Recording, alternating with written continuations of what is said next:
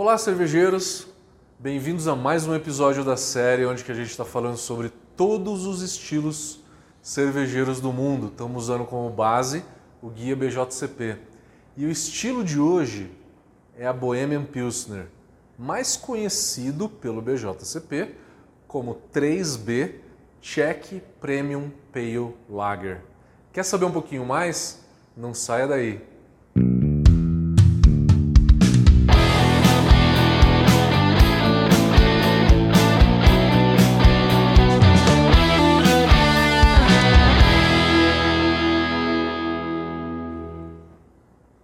Pois é, galera. Se vocês lembram, no BJCP de 2008, essa cerveja ela se chamava Bohemian Pilsner. Estava no BJCP com o nome de Bohemian Pilsner.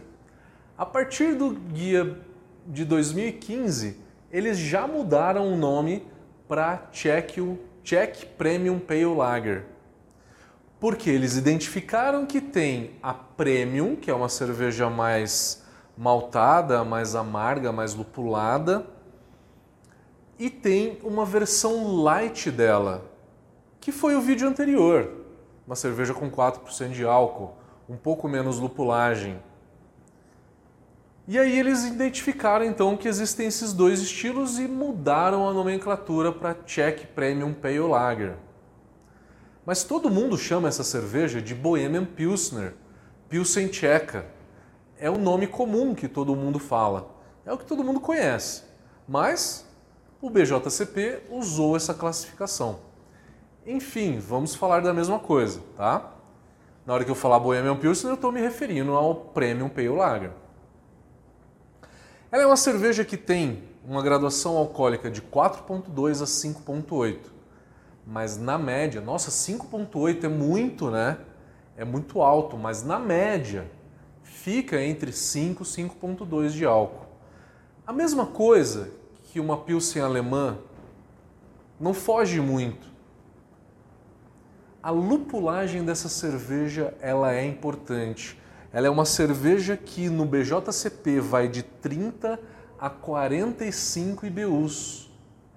Na média, você tem de 35 a 40 IBUs. Você vê a maioria dos estilos. Uma Urkel, por exemplo, tem por volta de 40 IBUs. É uma cerveja que tem um maltado mais intenso, mais intenso que talvez uma Pilsen alemã. A Pilsen alemã tem um certo maltado, mas a tcheca, na maioria, tem um pouquinho mais. As que têm um maltado um pouquinho maior chegam a ser um dourado intenso. Devido também à decocção, que muitas cervejarias fazem decocção.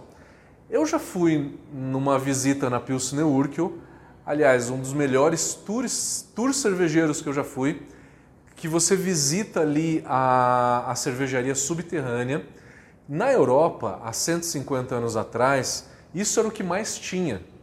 Cervejarias eram subterrâneas porque não tinha refrigeração, né? a gente não tinha tanques refrigerados, é, e embaixo da terra você tem um clima mais ameno. As temperaturas não chegam numa temperatura muito alta durante o verão. E no inverno você consegue uma temperatura mais amena para poder fermentar e maturar a cerveja. Então, se você tiver oportunidade, for ali por perto, vai para a cidade de Pilsen, tá? e faz uma visita na Urkel. A Urkel, então, foi a. Hoje é um grande nome da cerveja no mundo, mas foi a cervejaria que inventou o estilo Pilsen. A história ela é bem conhecida. Foi um alemão da Bavária chamado Joseph Groh que em 1842 foi convidado pela, pela burguesia, pelos nobres da cidade de Pilsen. A cidade de Pilsen fica ali no norte da República Tcheca. E ele foi convidado para ir para lá para poder criar um estilo cervejeiro. E esse estilo cervejeiro acabou ficando então bem conhecido não só na República Tcheca, mas no mundo inteiro também. Daí com isso é, surgiu o estilo Pilsen. A Urkel hoje faz uma cerveja 100% malte, malte Pilsen e 100% lúpulo SAS. Importante a gente falar que essas são cervejas feitas com decocção tripla. A Urkel, se você for na visita, você tem a, a visita toda, a explicação da fabricação da cerveja. Ela é uma cerveja feita com decocção tripla e a decocção aumenta o sabor de malte dessa cerveja e a complexidade. Isso é uma característica dessa cerveja, da, da Pilsen Tcheca. Então, quando a Pilsen Tcheca ela é intensa, ela tem essa intensidade de malte e essa complexidade também, porque a decocção ela é um processo de fervura que acaba criando compostos daquelas reações de Maillard, né? É, que a gente conhece na, na fabricação de cerveja. Então, é, são reações que aumentam o sabor e dão mais complexidade, como criação de melanoidinas, compostos de é, caramelizados, por exemplo. Mas também você tem versões, e o BJCP classifica e diz isso, que também existem versões bem mais simples, com um maltado menos complexo e menos intenso.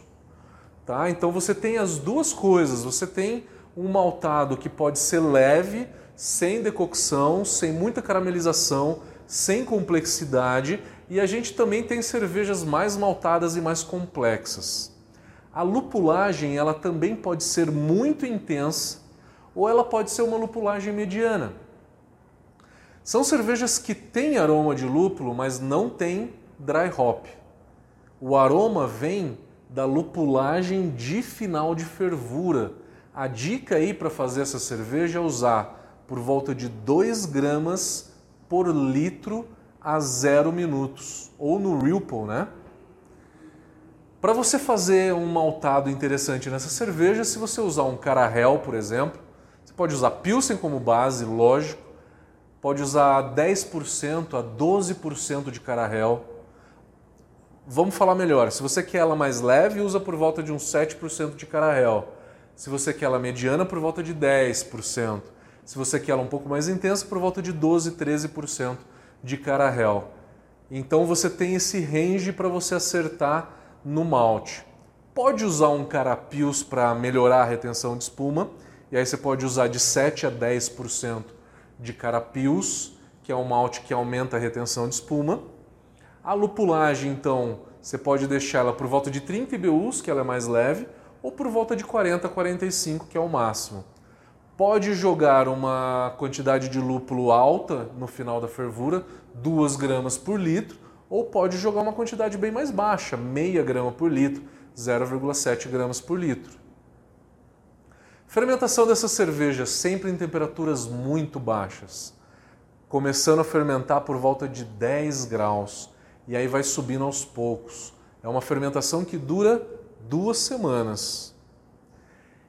E você vai maturar por duas, três ou até quatro semanas. Os tchecos maturam de três a quatro. É uma cerveja que demora lá na República Tcheca até 40, 45 dias para ficar pronta. É uma cerveja muito saborosa, muito complexa, mais complexa e talvez mais maltada do que a, a German Pils. Por isso que talvez eu acho que os brasileiros, de uma maneira geral, eles produzem mais a Pilsen tcheca do que a Pilsen alemã. Por quê? Tem um lúpulo, o lúpulo característico da República Tcheca é o Sass, que é um lúpulo nativo que dá um herbáceo, um condimentado, uma picância, um lúpulo bem legal. E esse é um lúpulo que traz é, um aspecto sensorial muito complexo, bem complexo, é, que deixa essa cerveja com um corpo, com uma vida maior. A, Re a República Tcheca é um lugar muito legal para vocês irem e experimentar essas cervejas.